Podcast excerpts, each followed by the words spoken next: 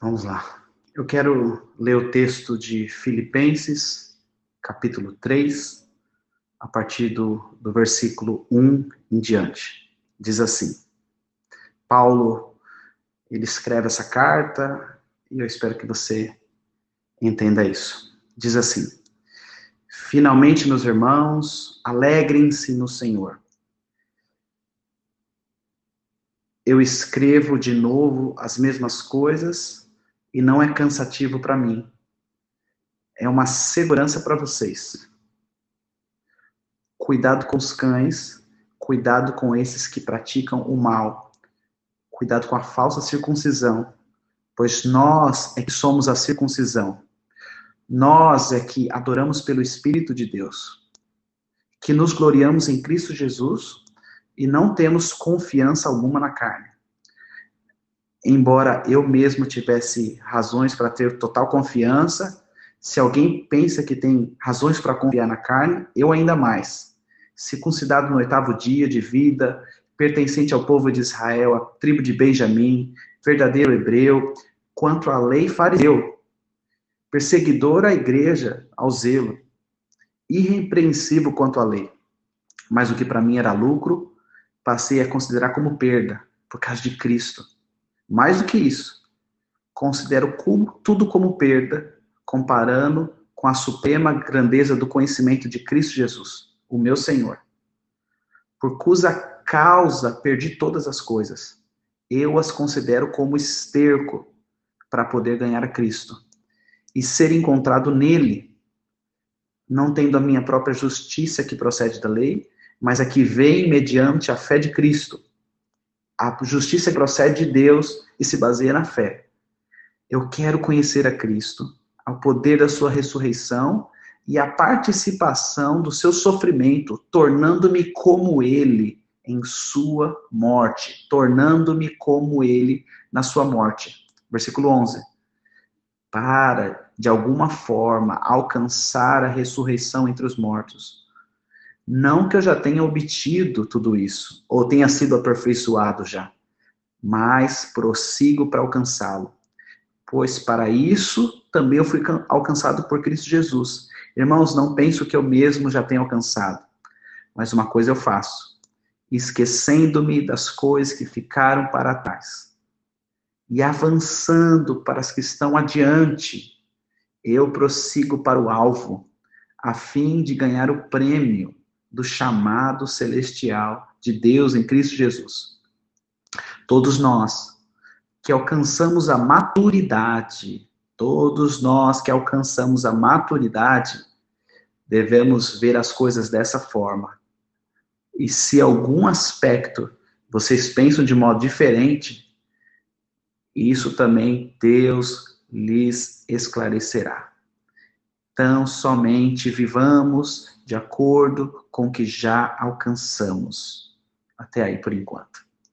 Irmãos, eu quero ministrar algo baseado nesse desabafo de Paulo, nessa busca por essa maturidade, nessa busca de ser encontrado como Cristo, nessa busca de revelar o propósito de Deus, nessa busca de revelar Cristo, nessa busca de, de alcançar algo maior do que as coisas dessa terra, nesse anseio de, de alcançar o propósito de Deus, a fim de ganhar o prêmio celestial do chamado de Deus. Paulo estava crescendo nisso. Então, o nosso entendimento natural, ele define salvação muitas vezes, o qual nós somos salvos pela graça de Deus, mas muitas vezes nós vivemos equivocados e, e de forma equivocada sobre salvação, porque na nossa cabeça humana e carnal, define salvação por aquilo que a gente precisa e, e por aquilo que nos interessa. E muitas vezes nós achamos que Deus, ele é o nosso salvador, porque ele tem aquilo que a gente precisa e aquilo que talvez nos interessa. Mas nós temos dificuldades de entender salvação para cumprir um propósito maior a partir da salvação. Nós não conseguimos ver que a salvação não é o fim, mas ela é apenas um começo, um convite para um propósito maior. E, e cada um vive um evangelho. Hoje, cada igreja vive o seu evangelho, cada cristão vive por aquilo que acha que entendeu. E Deus, ele, ele não é para ser entendido. Deus é para ser conhecido. E, e, falhamos quando nós vivemos baseado naquilo que a gente pensa, naquilo que a gente define, naquilo que a gente acha que entende. E é por isso que, que falhamos muitas vezes em cumprir o propósito de Deus. E muitas vezes vivemos oscilando por causa de necessidades e interesses, e murmuramos e reclamamos, e, e, por aquilo que ainda nos falta, e a gente tem dificuldade de ver as coisas da, da ótica de Deus, e a gente não vê na perspectiva, naquilo que nos devolve o propósito de Deus. Uma pergunta: você serve a Deus baseado na sua necessidade, ou com medo nas coisas que pode acontecer se você parar de servir? Você hoje pensou você, o que te motiva estar nesse lugar, estar com seus irmãos, ouvir uma palavra, louvar o Senhor, entregar uma oferta, abrir o seu coração, o que te motiva isso? Tem sido necessidades, ou medo, ou qualquer outro tipo de sentimento? Como é que tem sido isso?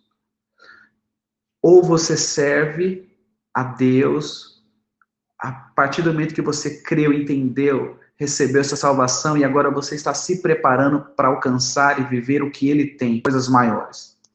E por isso que nós continuamos louvando a Deus e frequentando igrejas, lugares, para tentar convencer Deus de continuar nos satisfazer. E é quase a ideia de que Deus se apresenta, se manifesta no lugar onde ele é bem louvado. E muitas vezes nós nos reunimos aos domingos ou em outro dia, e a ideia é quanto mais louvamos, quanto mais nos empenhamos, quanto mais entrega, depois disso, mais Deus vai se revelar e se manifestar. Depois que nós o louvamos de forma expressiva, nós crescemos com essa ideia. Opa! E sem saber, nós continuamos com essa ideia, e a gente pensa que atraímos Deus com o nosso louvor, no lugar que a gente se reúne, ao invés de nós nos motivarmos para nos encontrarmos, encontrar uns aos outros, num lugar onde Deus tem nos atraído. Vou repetir. A gente pensa que atrai Deus com o nosso louvor nesse lugar que a gente se reúne.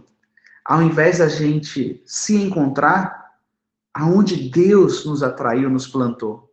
E nós temos agora uma revelação, um acesso para entender aquilo que está no coração de Deus.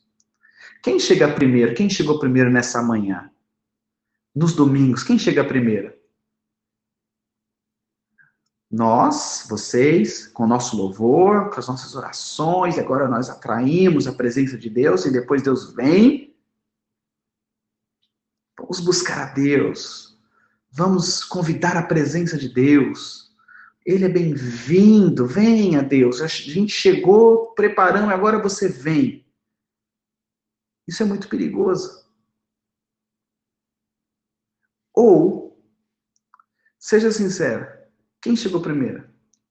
A gente com louvor e Deus com a presença dele, e dependendo da forma que nós adoramos, Deus vai manifestar mais, ou é Deus que chegou primeiro com a presença, com a graça, com o favor, com a provisão, com o cuidado, com a misericórdia, com a bondade dele, e nós nos reunimos para encontrarmos aos outros e nos alinhando com fé, nos submetemos a ele, à vontade dele e acessemos. E acessamos isso. Que tipo de fé? Que tipo de cristianismo nós temos vivido?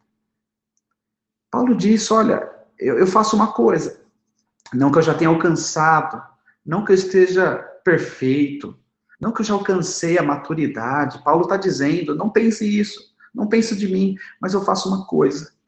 Eu me esqueço das coisas que ficaram para trás. E eu avanço para as coisas que estão adiante de mim. Quantos de nós ainda estamos presos em coisas do passado? Quantos de vocês não conseguem avançar em passos firmes, amadurecer, responder frutificar, porque ainda não conseguiu resolver um passado.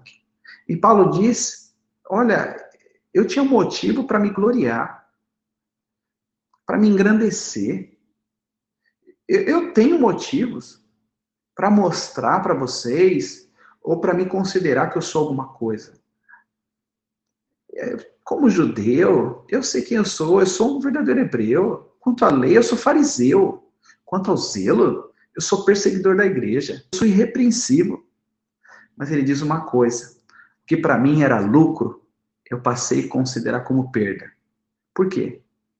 Por causa de Cristo.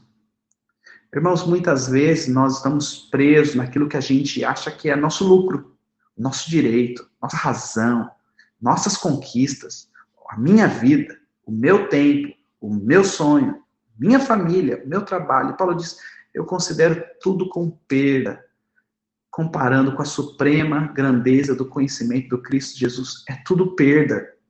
É muito pequeno. Por causa disso, eu perdi todas as coisas, eu considero tudo como esterco para poder ganhar Cristo e ser encontrado nele. Essa parte aqui, ser encontrado nele. Eu considero tudo como esterco para poder ganhar Cristo e ser encontrado nele. Irmãos, a nossa oração, a minha oração, é que você seja encontrado nele, que eu seja encontrado nele. E essa era a vida de Paulo. Eu quero conhecer a Cristo. Eu quero conhecer a Cristo. O cara que falava: Olha, eu tenho no que me gloriar. Se for olhar para mim, eu sei que eu sou bom. Mas ele falava: Mas tudo isso não é nada. Eu não alcancei coisa alguma ainda. Não que eu tenha sido aperfeiçoado, mas eu, eu prossigo para alcançar, eu preciso crescer. Paulo estava dizendo: Eu preciso crescer, eu preciso avançar. Paulo, Paulo, Paulo. Estava dizendo, eu preciso crescer, eu preciso amadurecer, eu preciso avançar. O que diremos nós? O que eu posso dizer sobre mim? Se eu estou aqui hoje é porque eu preciso crescer. Se eu estou aqui agora, nesse momento, é porque a fase da minha vida precisa ser aqui. E eu preciso dar resposta. Aonde você está, no lugar que você está, você precisa dar resposta para esse tempo, para essa estação. E Paulo está tá, tá aqui abrindo o coração dele falando: olha, é, é, eu não sei onde você está, irmão. Eu não sei se você está num deserto. Eu não sei se você está no meio de uma crise. Eu não sei se você está num tempo. No seu tempo. Eu não sei se você está no seu momento. Não sei se você está na sua razão. Eu não sei se você está na sua fragilidade, na sua força, na sua fraqueza. Eu não sei aonde é que você está. Mas Paulo aqui, ele, ele fala algo muito sério.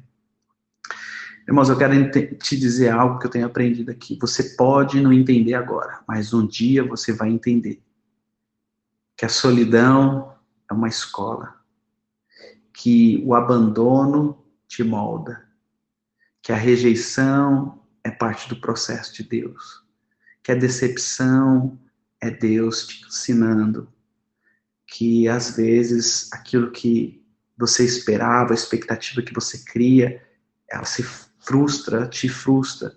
E, e, tem coisas que somente o deserto vai te ensinar. Tem coisa que é só essa fase, quando você passa por ela, depois de passar por ela, você aprende que você foi moldado, você foi transformado, você foi, foi aperfeiçoado, você amadureceu, você cresceu.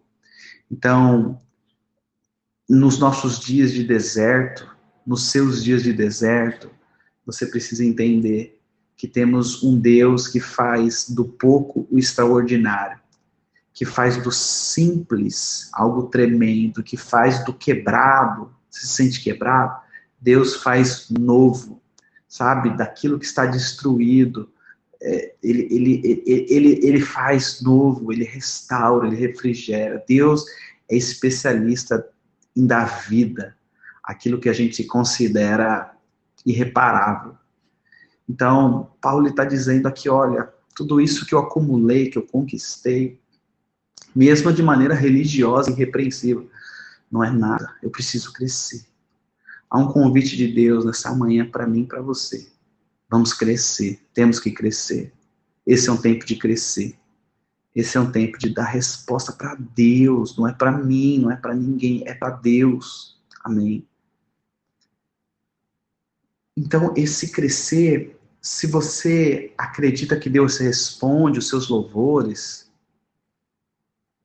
e agora a gente crê que depois que a gente louva, Deus agora vai nos escutar, porque você cantou o que ele gosta, porque você orou o que ele gosta, que você vai ofertar o que ele quer, agora você já viveu o que você tinha que viver com Deus, você já, agora Deus, ele está aí para te servir. Agora Deus vai saber, depois dessa oração que você faz de manhã, a gente fala para Deus o que a gente precisa. Sabe essa mentalidade? E nós olhamos Deus na ótica da nossa necessidade. Isso não está errado. Só olhar para Deus na necessidade. Não é errado. Mas é infantil. Olhar a Deus com interesse não está errado. Mas é falta de maturidade quando só agimos assim. Buscar as coisas de Deus num tempo de crise, numa necessidade, numa aflição, não está errado. Nós precisamos de um Salvador. Mas crescemos e alcançamos essa maturidade, como Paulo falou, todos nós que alcançamos a maturidade. Versículo 15: devemos ver as coisas dessa forma. E se em algum aspecto vocês pensam de modo diferente, isso também Deus lhes esclarecerá. Paulo está falando que nós precisamos crescer nessa maturidade. Se a gente ainda não tem isso, Deus vai nos esclarecer. Que Deus esclareça, que Deus seja a luz para você através dessa palavra. Que a luz brilhe hoje. Sabe? Nós nos reunimos para lembrar e agradecer tanto que Deus nos amou. Deus, obrigado pelo seu amor. Deus, obrigado pelo seu amor. Deus, obrigado pelo seu amor. Eu vou te louvar porque o Senhor me amou. Isso é parte de algo. Mas sabe, nós deveríamos nos reunir para aprender a amar como ele nos amou, para aprender a tratar as pessoas como ele nos tratou, para aprender a ver as coisas como ele vê. O fato de da Bíblia dizer, olha, não deixe de se reunir, porque Deus está precisando de um louvor, Deus está precisando de uma música nova, Deus está tá esperando a nossa lágrima, a nossa adoração. Ele não precisa de nada disso. Nós não precisamos de uma banda, nós não precisamos de um, de um ministro, nós não precisamos de, de, de, um, de um circo, de algo para que Deus se mova, sabe? Nós precisamos desse lugar, nós nos encontramos para que a gente aprenda a ser família da maneira de Deus. Igreja é isso. É a gente aprender a ser família do jeito dele. É que o nosso coração se alinhe com o coração dele e não que o coração dele se alinha com a minha vontade e com a minha necessidade. E muitas vezes as pessoas têm dificuldade de entender isso, ou não querem entender isso, ou fazem de tudo para que isso. Não, eu ouvi, mas vou fingir que eu nem ouvi, porque era melhor estar na, na ignorância. Mas sabe, irmãos, nós não cantamos canções para Deus para Ele nos responder. Nós precisamos prestar atenção nessa linha de fazer as coisas por necessidade, de servir quando eu quero, de, de estar disponível quando eu achar, sabe? É como se nós ainda tivéssemos o controle da nossa vida. É como se a gente tivesse algum interesse, aliás, não interesse, a gente tivesse algum direito sobre a nossa vida, que um dia entregamos para ele. Mas agora a gente sabe como cuida da nossa vida. E a gente sabe o tanto que a gente vai disponibilizar para ele. E a gente, e a gente vai dosando isso, porque afinal nós temos a nossa agenda, nós temos a nossa programação, nós temos o nosso jeito. Então, eu, eu vou controlando, eu vou dosando. Isso está errado. Nós precisamos ser guiados pelo Espírito dele. Nós vamos ler daqui a pouco. Então, nós precisamos entender quem está sentado no trono. É, essa, esse estilo de vida de, de nos alimentar, de buscar, de receber, de, de correr atrás do nosso, de viver a nossa vida, de, de desfrutar, de encher o nosso celeiro, de buscar a nossa promessa, de reivindicar os nossos direitos, de, de, de, de ter aquilo que eu, que eu tanto quero. É, é, esse tipo de mentalidade eu quero te fazer pensar. Quem está sentado, quem está assentado no trono lá no céu? Existe um trono e existe alguém assentado lá. Você imagina naquele trono que existe uma ovelha gorda, satisfeita, ou existe um cordeiro?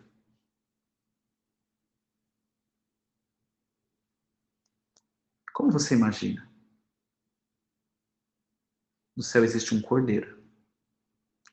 E João Batista, quando reconheceu Jesus, antes de batizá-lo, ele disse: Eis aí o Cordeiro de Deus, que tira o pecado do mundo, do qual eu não sou digno de desatar a sandália dos seus pés.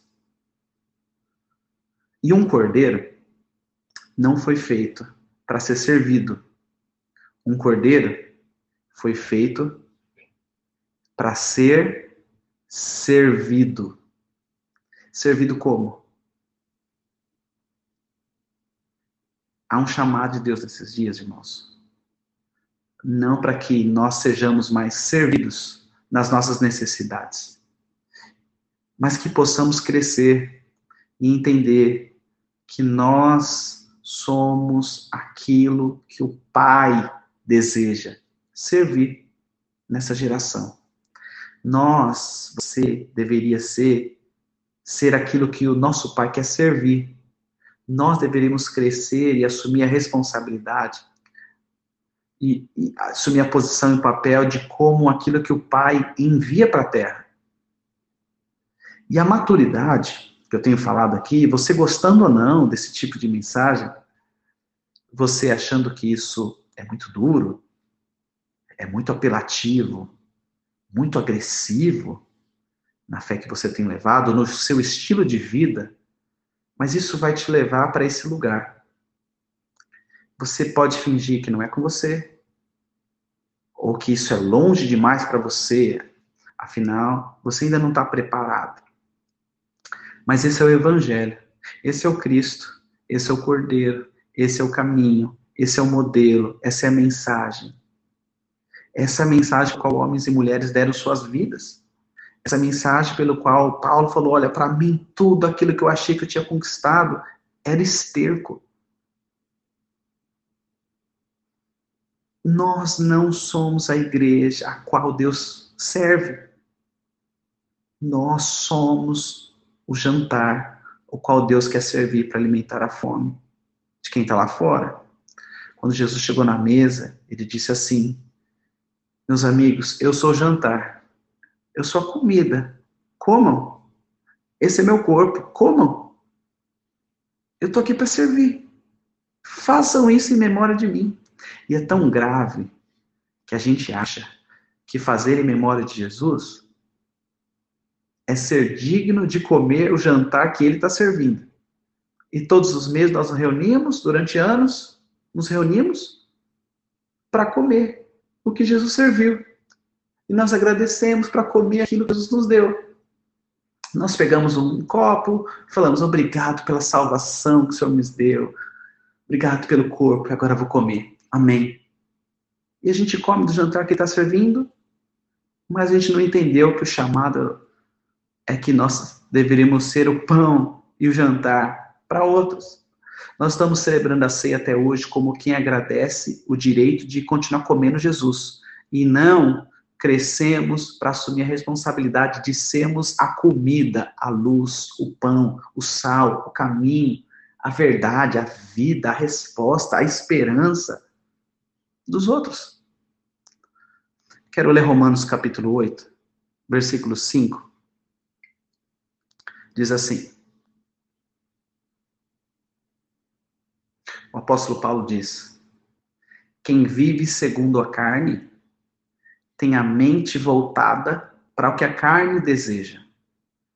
mas quem vive de acordo com o Espírito tem a mente voltada para o que o Espírito deseja.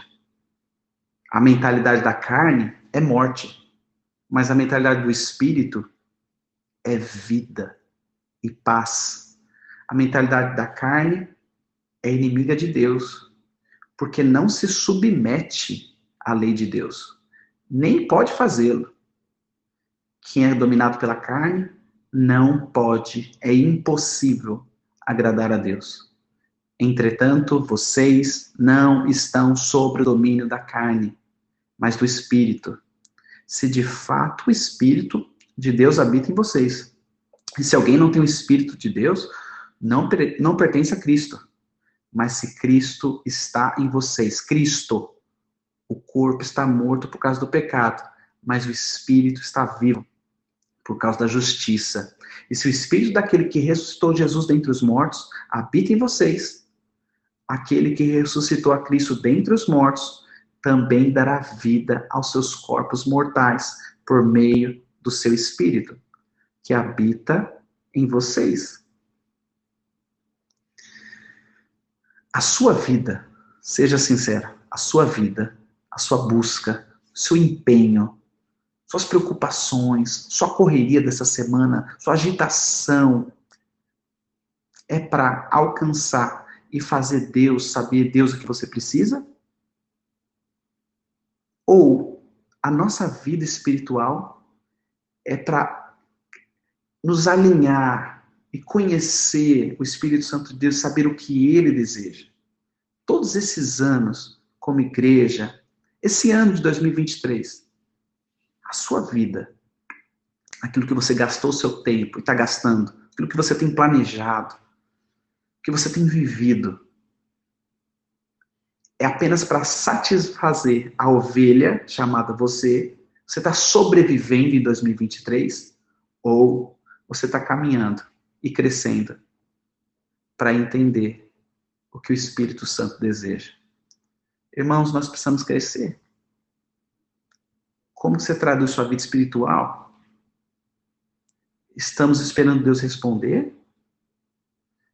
Ou nos preparando para sermos a resposta de Deus daquilo que Ele deseja?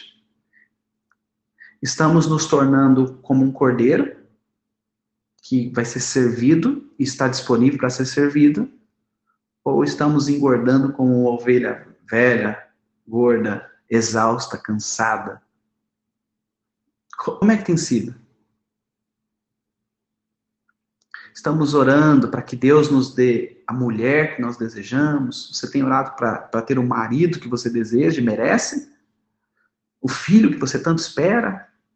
Você tem orado para ter a família, o trabalho, a vida financeira que você tanto merece? Ou para que você seja o marido que a sua mulher precise? ou para que você seja a esposa que o seu marido precisa, ou para que você seja a resposta para a sua igreja, para a sua comunidade, para a sua cidade, para a sua família, que eles precisam que você seja. Então, é algo interessante quando a gente vive assim. A sua vida na igreja é para você ter a igreja que você merece a sua insatisfação sobre a igreja é porque você ainda não encontrou a igreja boa que você tanto merece? Como, como que é isso? Ou, ou, ou para que você seja o membro que a igreja precisa que você seja. Se a igreja que você está não te agrada, o que você faz? Você aumenta a sua responsabilidade como membro, como servo, como ministro, como sacerdote? Ou troca para outro que vai te corresponder melhor, que você tanto quer? Estamos procurando uma, uma igreja boa para frequentar ou uma igreja ruim, onde nós podemos ajudar e melhorar e servir? Igreja é boa porque tem o que, o que te oferecer e o que você merece, o que você procura, ou igreja é boa porque lá você pode assumir mais responsabilidade ainda e representar Cristo para aqueles irmãos. sabe, para continuar comendo no coxo da necessidade, da cobiça, do interesse, a gente não precisa do Espírito Santo. Os homens, é, Jesus veio e ninguém tinha o Espírito Santo, mas todo mundo sabia que precisava de um Salvador. Todo mundo, na sua própria carnalidade, sabe que precisa de um Salvador. O problema é que nós, como igreja, como salvos, como cristãos, como discípulos de Jesus, a gente vive ainda esperando uma salvação, o qual já nos foi dada. Então, como discípulo, a gente precisa crescer nisso. Jesus, ele veio nos encontrar naquele coxo,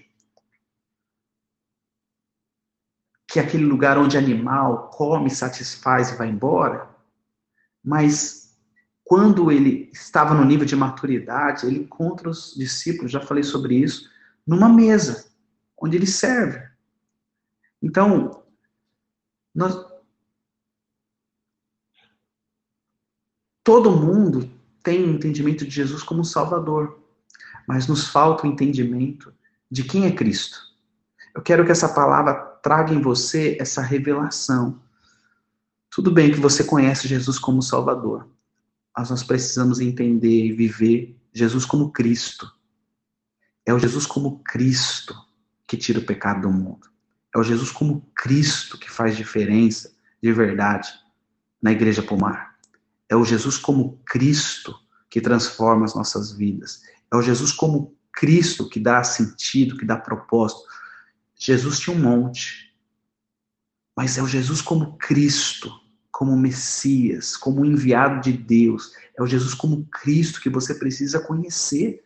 Talvez você está anos na igreja e você não conheceu o Jesus como Cristo. Você não entendeu que o chamado dele é que você também se torne um cristão. Um pequeno Cristo. Talvez a gente ainda está envolvido em tantas coisas, a gente não entendeu que a gente precisa avançar nisso. Então, é, é o Jesus o Cristo que tira o pecado do mundo, que é que é que é vida, que manifesta a vontade do Pai, é o Cristo. Então nós precisamos entender, irmãos. Nós precisamos entender que, que é uma resposta de Deus. Tem coisa que a gente tem que lançar para trás, urgente. Nós precisamos parar de se reunir na expectativa do que Deus vai nos dar. Se Deus nos dá. E começar a nos encontrar e esse é o, é o suficiente para nos motivar, para a gente se encontrar, para crescer na certeza daquilo que Deus já nos deu. E nós podemos agora colocar à disposição de servir os irmãos. Paulo, ele, ele, ele vai dizer à igreja de, de Corintos, olha, a reunião de vocês faz mais mal do que bem, porque vocês estão vindo comer para alimentar seus próprios desejos, vocês estão vindo aqui para encher a barriga, vocês estão procurando um cardápio melhor, vocês estão procurando, sabe, irmãos, quando a gente vai num restaurante e a gente é maltratado, a gente, na maioria das vezes, a gente não volta mais naquele lugar. A gente reclama e a gente não volta mais nunca mais naquele lugar. E infelizmente a gente tem feito a mesma coisa com, com as pessoas, com as relações e com a igreja. Ao invés da gente ao invés de reclamar de um restaurante, a gente deveria ser Cristo ali.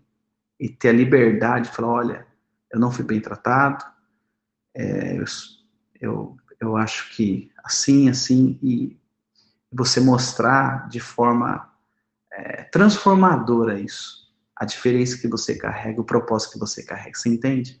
É muito fácil virar as costas e ir embora. É muito fácil assumir esse senso de, de direito, de razão e virar as costas e falar, eu não tenho nada a ver com isso. É muito fácil, esse é um caminho muito fácil, só não é Cristo.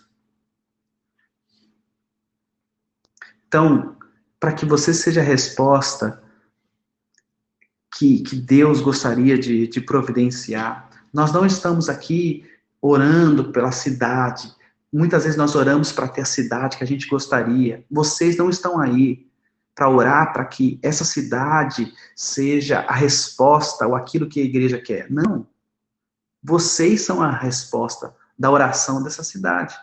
Vocês são a resposta daquilo que a cidade está orando para aquilo que ela nem sabe o que é. E às vezes, quem que está perdido? Quem que está quem que tá na escuridão? Quem que está com medo? Quem que está ferido? Quem que está cansado? Quem que está perdido? É a igreja ou é a cidade? Às vezes nós caminhamos a, a, a vida nossa na escuridão, perdido, sempre agonia, em agonia, sempre melancólico, sempre depressivo, sempre doente, sempre ferido, sempre vítima. Mas essa não é a igreja. Não, não é isso que a Bíblia diz. Quem está precisando da salvação são os perdidos. Uma vez que, que eu sei quem eu sou, que você descobre quem você é, você não precisa e não deve mais andar como quem precisa de um Salvador. Você agora deve andar como alguém que vai revelar o Cristo. Amém? Você está aí para revelar o Cristo. Só para não perder o costume, você pode falar isso para alguém você não precisa mais de um Salvador. Você precisa revelar o Cristo. Então isso é, isso é transformador. Isso faz toda a diferença. Porque muitas vezes nós que, que vivemos como escravos, sempre perdidos, precisando de uma motivação nova, precisando de um lugar novo, de, de, um, de um entretenimento novo. E a cidade está continuando orando lá, buscando a cidade, buscando o Salvador, a resposta de Deus, e a gente vai continuar se reunindo para ter o emprego que a gente merece, a casa que a gente merece, a família que a gente merece, o casamento que a gente merece. Eu vou orar hoje porque eu estou precisando, a igreja que eu tanto quero, ou nós vamos crescer em responsabilidade para sermos a resposta de Deus para esse tempo.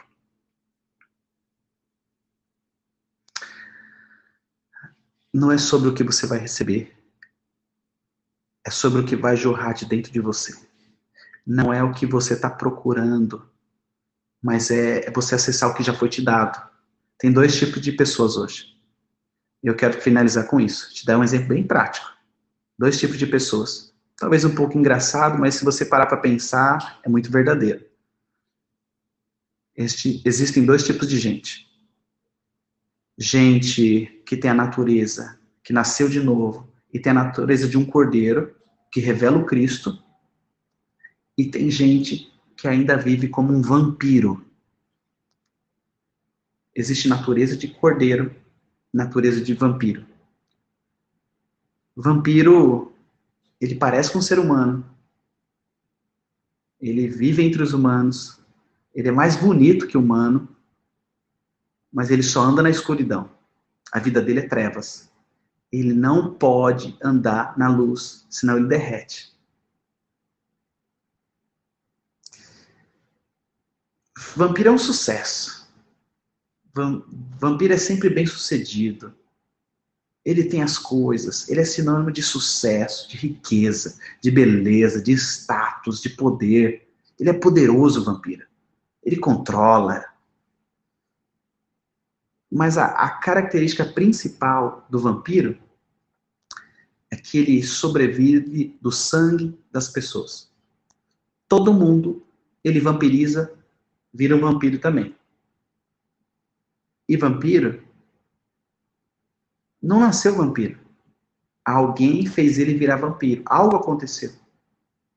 Ele fugiu da originalidade.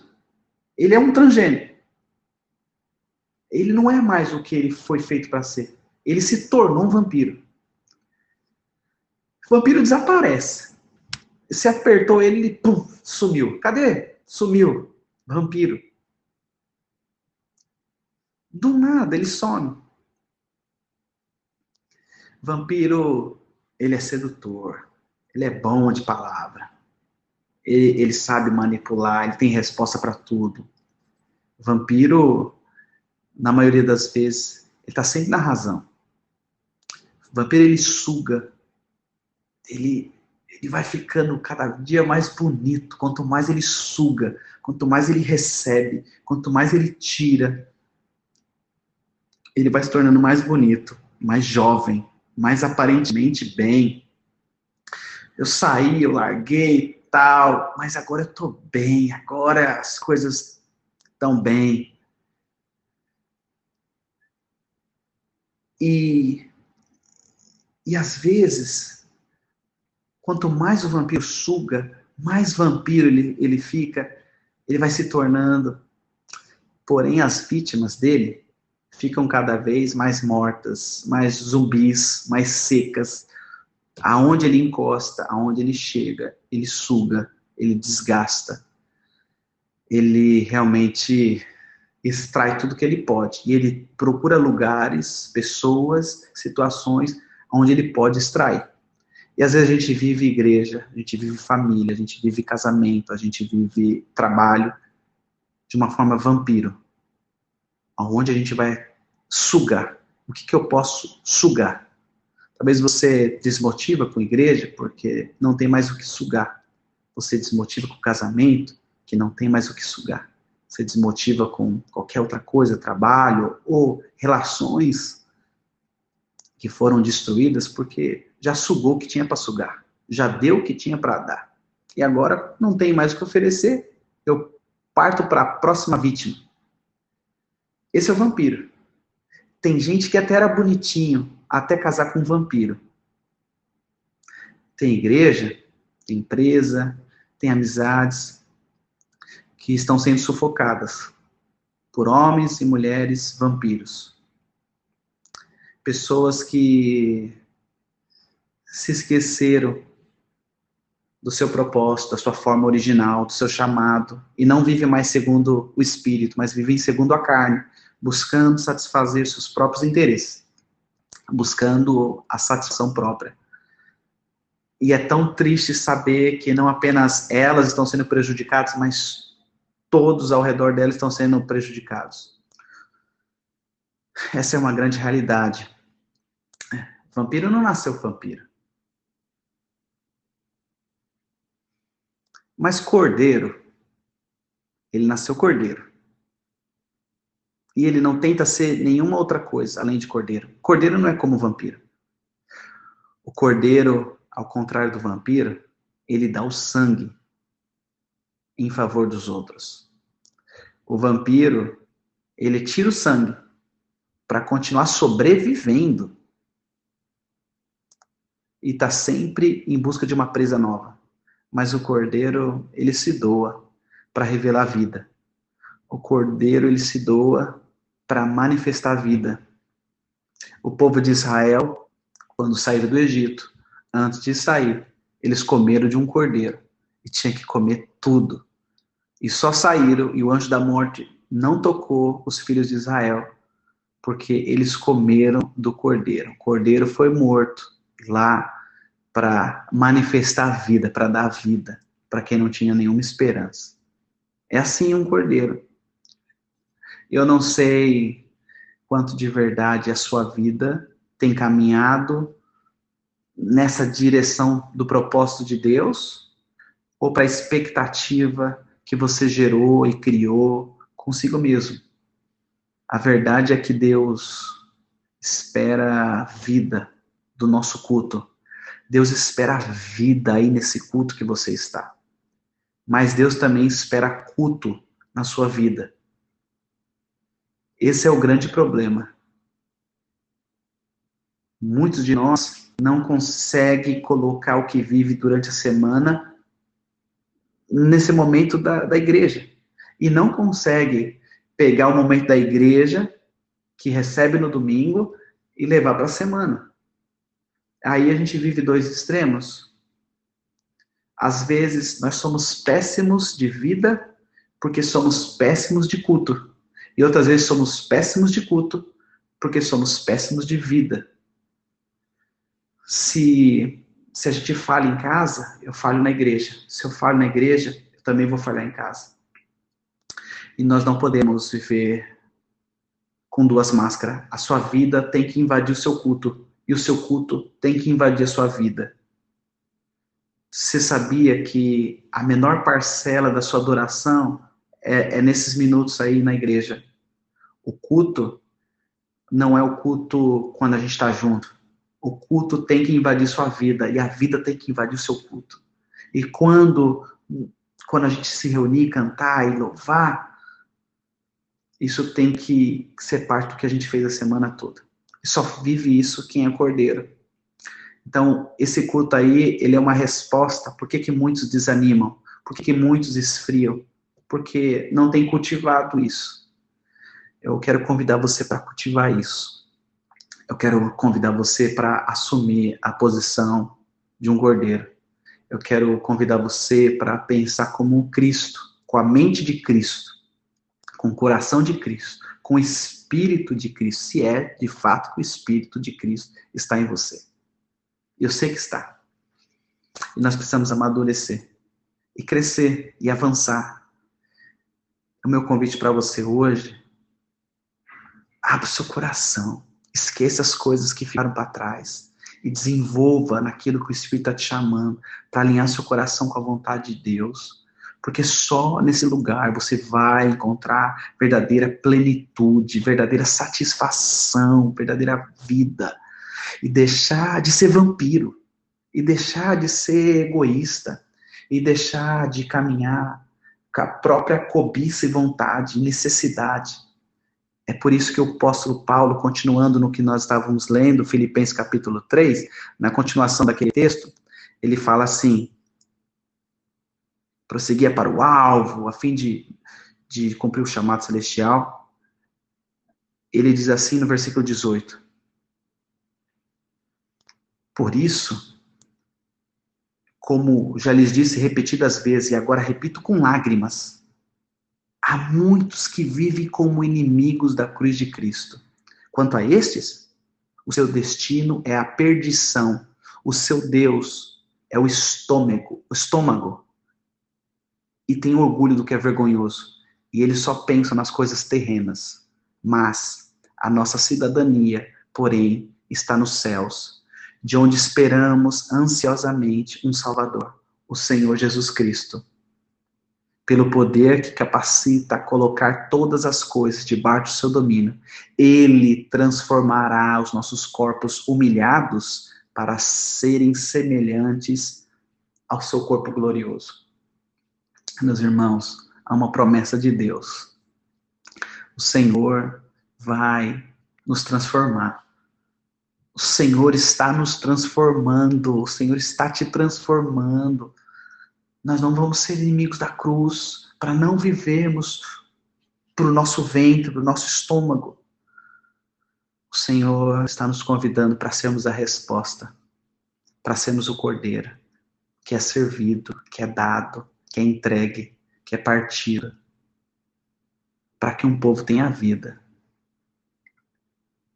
Esse é um tempo em que a igreja se divide, se fere, se agride, mas é um tempo que o Espírito está dizendo à igreja, quem tem ouvidos ouça, que o seu espírito, seu coração seja ativado.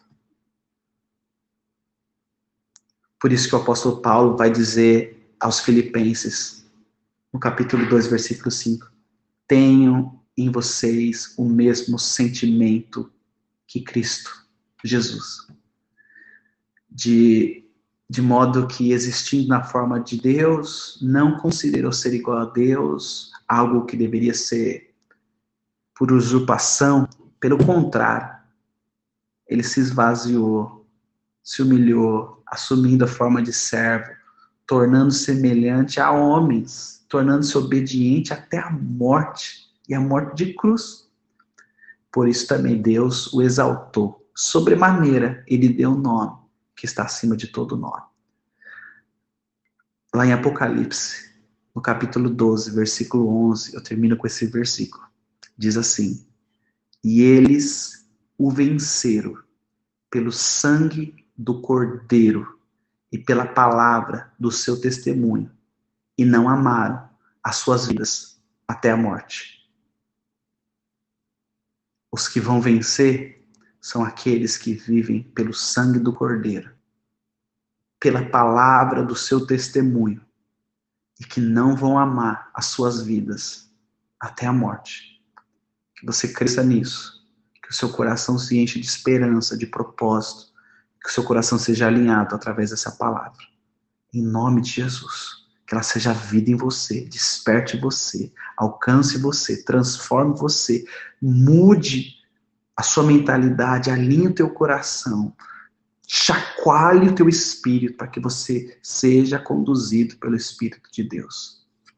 Que Deus te abençoe, te guarde e usa e use a sua vida como resposta para todos que estão à sua volta.